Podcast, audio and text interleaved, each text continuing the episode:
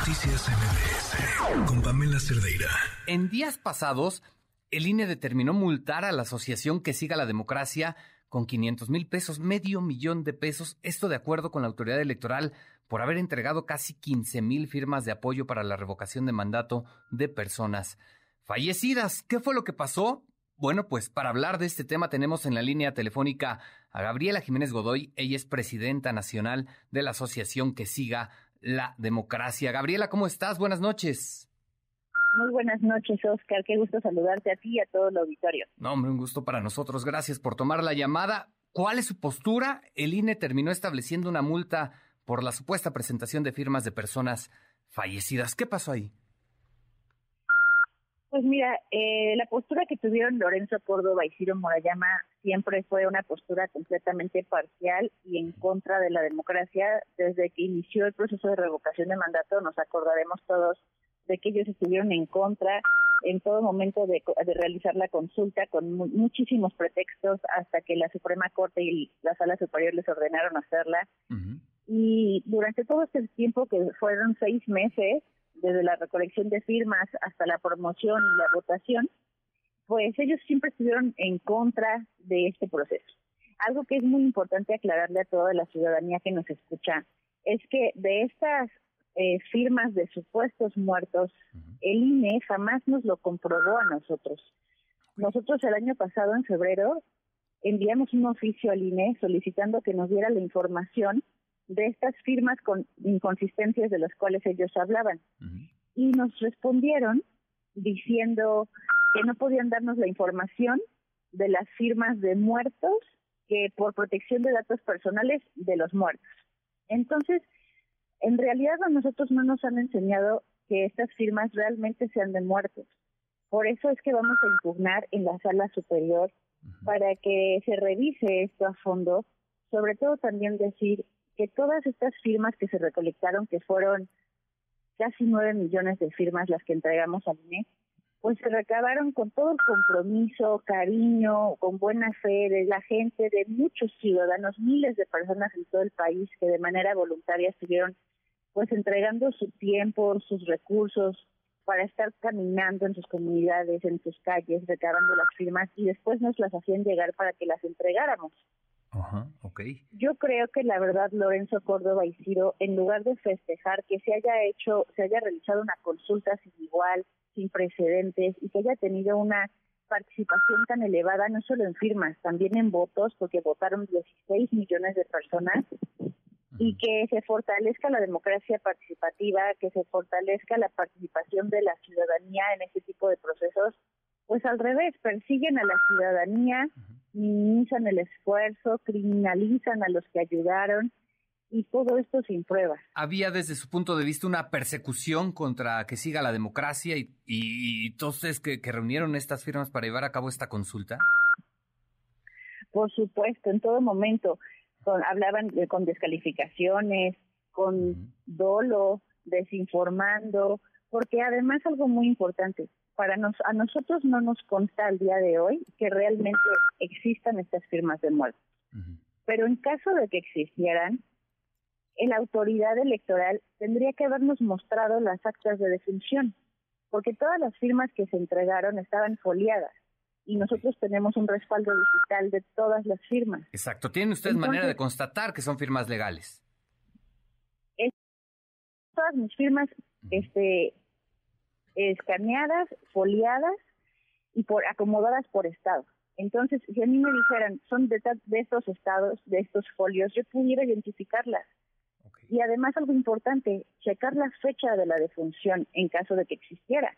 Pero para eso necesitamos que nos demuestren con las actas de defunción, porque también pudiera ser que si es que hubiera firmas de muertos, se pudieron haber muerto después de haber firmado, porque Recordemos, la revocación de mandato fue hace año y medio y estábamos en pandemia.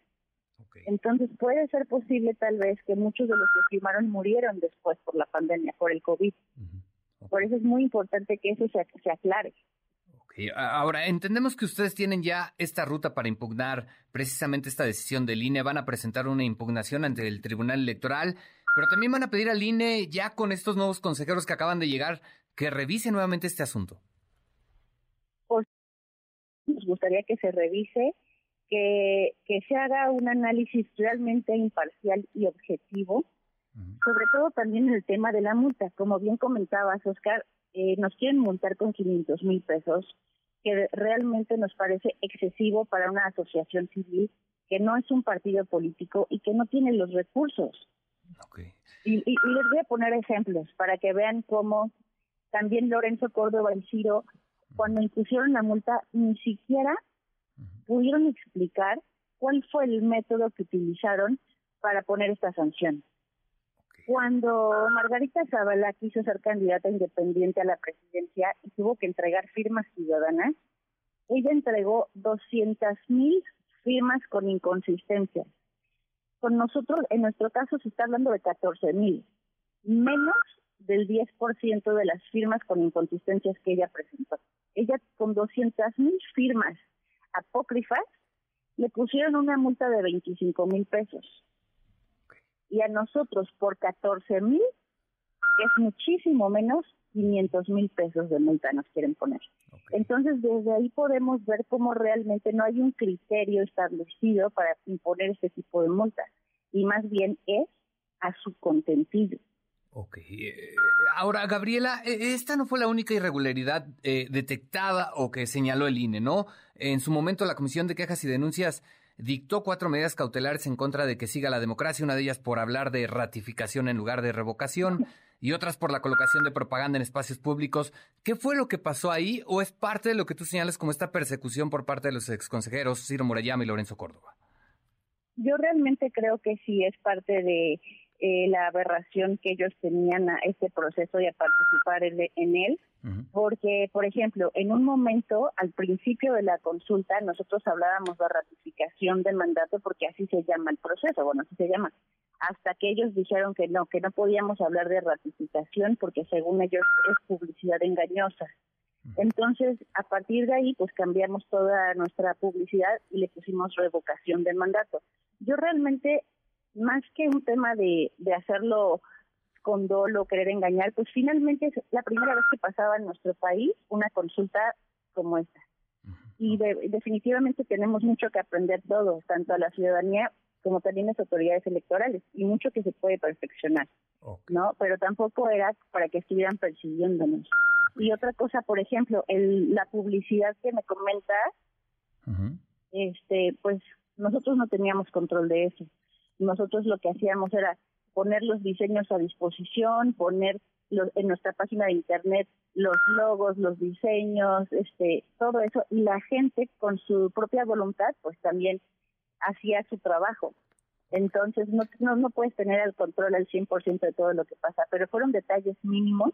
Y yo creo que lo importante es ver la gran participación ciudadana. Y creo que lo que más fortalece la democracia en México es generar una ciudadanía participativa, una ciudadanía informada, una ciudadanía con ganas de saber y, generar este tipo de actividades donde la gente se involucre, salga, participe y vote. Eso va a generar una democracia en nuestro país mucho más madura que la que tenemos hoy en día.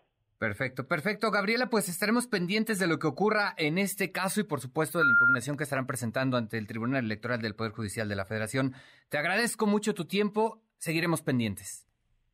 Al contrario, Oscar, gracias a ti por el espacio y yo estoy segura de que muchos de los que nos están escuchando en estos momentos participaron en este proceso y ayudaron a recabar firmas también.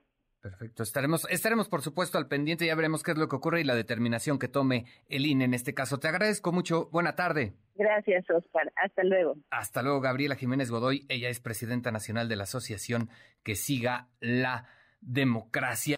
Noticias MBS